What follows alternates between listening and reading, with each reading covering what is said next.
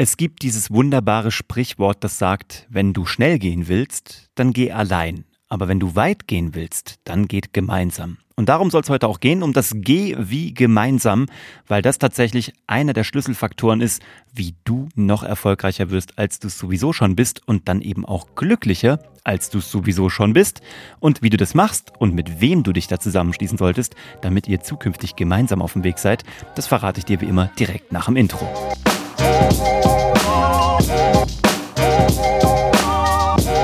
Herzlich willkommen bei Hashtag Happylist, der Podcast, der dich hier mit dem Erfolgs- und Glücks-ABC ausstattet, damit du 26 Buchstaben lang jedes Mal eine kleine Inspiration mehr hast, wie du dein Leben noch erfüllter und noch schöner gestalten kannst. Und heute geht es um das G wie gemeinsam habe mittlerweile viel in meinem Leben starten können und ähm, habe auch vieles als klassischer Solopreneur gestartet, gerade so im beruflichen Umfeld.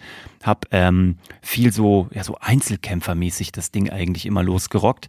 Und das ist auch okay. Du bist in einem gewissen Part, ist das cool.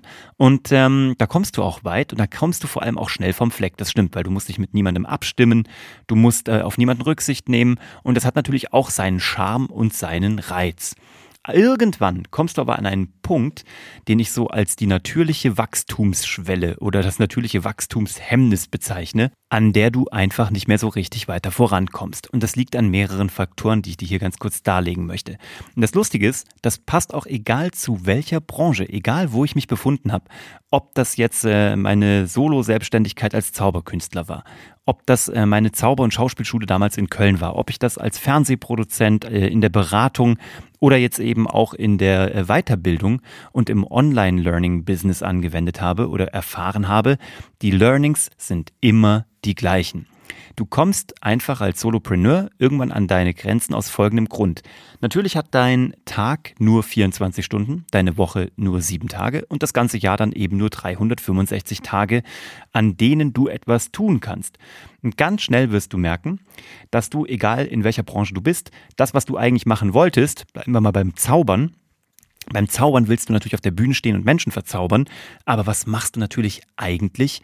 90 Prozent der Zeit, wahrscheinlich noch viel mehr, also weit mehr als 90 Prozent deiner beruflich eingesetzten Zeit, machst du Administration, machst du Marketing, machst du Steuern, machst du Abrechnung, machst du Fahrtroutenplanung, tanken, äh, Büromöbel kaufen, äh, Post-its nachordern, und dann so, keine Ahnung, fünf bis acht Prozent deiner wirklich eingesetzten Zeit stehst du auf irgendeiner Bühne rum und darfst zaubern. So, und das ist auf Dauer natürlich ein sehr unbefriedigender äh, Zustand, den man natürlich sehr schnell aushebeln möchte. Und dann kommst du an den Punkt, dass du überlegst, jetzt muss ich das irgendwie ähm, auf mehrere Schultern verteilen. Das gleiche ist natürlich auch als Fernsehproduzent. Als Fernsehproduzent am Anfang, da schreibst du noch irgendwie die Ideen selber auf, machst die Konzepte, ähm, kümmerst dich drum, dass am Set alles läuft, machst vielleicht sogar noch so ein bisschen so die Regie mit oder bist halt noch so halb als Producer oder Autor auf einem Projekt mit drauf. Aber du kommst natürlich auch an deine natürliche Limitierung, weil du natürlich auch nur neben dem Zeitfaktor auch nur einen gewissen Energiefaktor hast. Also du hast nur ein gewisses Energielevel, was du aufbringen kannst und ein Kreativitätslevel, weil irgendwann bist du ja auch mal ausgesaugt. Du musst dich ja auch wieder, gerade wenn du in einem, in einem Job bist mit viel Output, sei es jetzt irgendwie ähm, inhaltlicher, kreativer oder, ähm, äh, sag ich mal, Brain-kapazitätstechnischer Art, dann musst du dich auch irgendwann wieder aufladen. Das heißt, du musst etwas lesen, du musst etwas angucken, du musst die kreativen Batterien wieder nachfüllen. Und deswegen brauchst du Zeiten, in denen du ruhen kannst. Und die hast du als Einzelunternehmer eigentlich nicht. Und wenn du ähm, fein damit bist, also bis zu einer gewissen Grenze sozusagen erfolgreich zu sein, dann ist das auch cool. Aber wenn du gerade in der Situation bist, dass du denkst, ich will eigentlich so die nächste, die nächste Ebene erreichen, ich will äh, mehr bewegen, ich will auch viel mehr von dem machen, was mir eigentlich Spaß macht, dann wäre das jetzt hier ein guter Wake-up-Call, mal drüber nachzudenken, wo du dir Unterstützung holen kannst, ähm, die dann das tut, worin du vielleicht auch gar nicht so großartig bist, weil du natürlich lieber im übertragenen Sinne auf der Bühne stehen möchtest und zaubern möchtest oder eben dein Business, deinen wirklichen Inhalt durchführen möchtest. Und hier, finde ich, kommt ein riesen Kasus Knaxus. So war das jedenfalls immer bei mir. Das ist nämlich mit sogenannten Wechselkosten verbunden. So nennen das die BWLer. Du bist also jetzt unterwegs, du kannst im Grunde genommen immer absehen, du kannst mehr akquirieren Und dann musst du mehr Zeit einsetzen, dann kommt mehr Geld und dann kommst du an diese natürliche Grenze. So, und jetzt kommt dieser eine Punkt, wo du dich vergrößern musst, personell meistens. Und das sind die Wechselkosten. Du musst jetzt erstmal in Vorleistung gehen, du musst investieren. Du hast jetzt hier nicht mehr diese proportionale Verhältnismäßigkeit von ich muss mehr tun, dafür muss ich mehr äh, arbeiten, dafür habe ich dann mehr akquiriert, dafür habe ich dann auch mehr Geld, sondern erstmal ist es so, du musst mehr Geld auf den Tisch legen, was dir erstmal nicht zugute kommt. Also du musst es jemand anderem geben. Es landet erstmal nicht in deiner, ja, in deinem eigenen äh, Geldbeutelchen, ne? Und das ist dieser magische Moment, wo du dir denkst, uiuiui, jetzt werde ich zum Unternehmer. Vom Selbstständigen zum Unternehmer. So mit dem ersten ähm, Menschen, der dir hilft. Oder mit dem nächsten Menschen, den du dein Team holst, weil du jetzt erstmal das Geld vorstrecken musst, keinen direkten Return on Investment hast, sondern vielleicht erst im nächsten Monat, in sechs Monaten, in zwölf Monaten, wie auch immer, was deine Wachstumsziele sind. Und das ist für viele Menschen und ist es für mich jedes Mal wieder aufs Neue, wirklich eine Herausforderung, weil das natürlich auch mit Risiko behaftet ist. Aber, und jetzt kommt das große Aber, was aber ein schönes Aber ist, kein einschränkendes, sondern ein eröffnendes, du hast keine Ahnung, was dann passiert. In der Sekunde, wo du weißt, wie du dich multiplizierst, wie du dich befreist von Aufgaben, die andere viel besser können als du und die die wahrscheinlich sogar noch viel lieber tun als du. Weil es gibt Menschen, die machen wirklich gerne Buchhaltung. Es gibt Menschen, die lieben es, mit Zahlen zu, jonglieren, auch wenn du es vielleicht nicht tust. Und wenn du die holen kannst, denen einen Arbeitsplatz gibst, eine, eine Bedeutung, ein, eine Motivation, warum sie morgens aufstehen und was Cooles machen und dann auch diese Dankbarkeit bekommst und die Power von denen, dann bist du plötzlich frei, die Dinge zu tun, die du richtig gerne machst, in denen du richtig gut bist und in denen du damit automatisch, weil du sie gern machst und jetzt häufiger machen kannst, noch besser wirst. Und dann geht eine Aufwärtsspirale los. Nicht die klassische Abwärtsspirale, nein, eine Aufwärtsspirale der Gemeinsamkeit.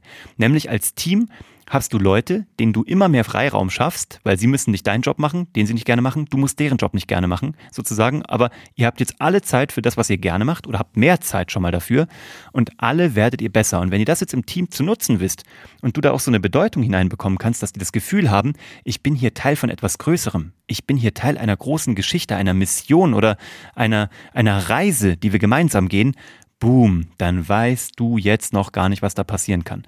Also wenn du heute schon Unternehmer bist und überlegst, sollte ich die nächste Person einstellen? Ja. Ähm, wenn du eine Person bist, die sagt, ich habe noch nie jemanden eingestellt, ich bin allein, ich bin Solopreneur, ich will aber wachsen, sollte ich heute jemanden einstellen? Ja. Man sagt auch immer so, es gibt immer so einen guten Zeitpunkt, jemanden einzustellen, nämlich der war vorgestern, weil wenn du es schon vorgestern gemacht hättest, hättest du jetzt schon zwei Tage gehabt, um nochmal über dich hinauswachsen zu können und ähm, deine Zeit noch sinnvoller einzuteilen, weil darum geht's ja nur. Wir haben halt einfach nur eine gewisse Anzahl an Stunden und Tagen und Jahren hier auf dieser Welt. Und jetzt ist die Frage, wie wir das am allereffizientesten ausnutzen und nutzen und was Schönes draus machen für viele. Und das ist, indem wir ein geiles Team aufbauen. Und das meine ich mit gemeinsam. Und dann kannst du vielleicht nicht mehr so schnell rennen wie vorher, aber du kannst weit rennen. Gemeinsam mit Bedeutung. Weil was nützt es, alleine auf irgendein Ziel zuzurennen? Wenn du da der Erste bist, weil du der Schnellste bist, hast du ja niemanden, den du zeigen kannst, wie schön es da ist. Du musst dann erst warten, bis die anderen hinterhergerannt kommen, wenn sie überhaupt kommen. Und wenn ihr gemeinsam geht, kommt ihr ein bisschen später an, aber ihr seid dann viel weiter gekommen, ihr seht viel exotischere Orte und ihr erlebt sie alle gemeinsam. Das ist mein Impuls, den ich dir heute mitgeben möchte an diesem Mittwoch. Überleg mal, wann, wie und wo du jemanden in dein Team holen kannst und mit wem du immer schon liebäugelst. Wer passt gut zu dir? Wen würdest du vom Fleck weg einstellen? Ehemalige Kollegen, jemanden aus deiner Familie, die junge Frau, die du vielleicht immer bei Starbucks hinter der Theke siehst und dir denkst, verdammt, ich hätte jemanden, der auch so einen Service bietet, der die Leute mit so leuchtenden Augen in meinem Laden empfängt, dann schnapp dir diese Person, mach denen ein unmoralisches Angebot und frag, ob sie mit dir auf eine Reise gehen wollen. Und dann werden großartige Dinge passieren. Fern, fern äh, entfernt sozusagen, far, far away an wunderbaren exotischen Orten voller Erfolg und Glück. Und damit machen wir morgen weiter. Beziehungsweise morgen sage ich schon, in drei Tagen, in der nächsten Episode. Dann mit A, B, C, D, E, F, G, H. H wie oh, staubig ist es hier unten im Keller. Habe mich fast verschluckt. Na gut, dann müsst ihr warten, was H bedeutet. Äh, werdet ihr rauskriegen am Sonntag. Ich freue mich auf dich, wenn du noch kein Like da gelassen hast oder ein Abo oder eine gute Bewertung oder das noch nicht weiterempfohlen hast an irgendjemanden, der auch noch ein bisschen mehr 26 Buchstaben des Erfolgs kennenlernen sollte und noch mehr gemeinsame Dinge tun sollte mit coolen Leuten, dann äh, tu das jetzt, hol das jetzt nach. Ich freue mich auf dich und vielen Dank. Ciao.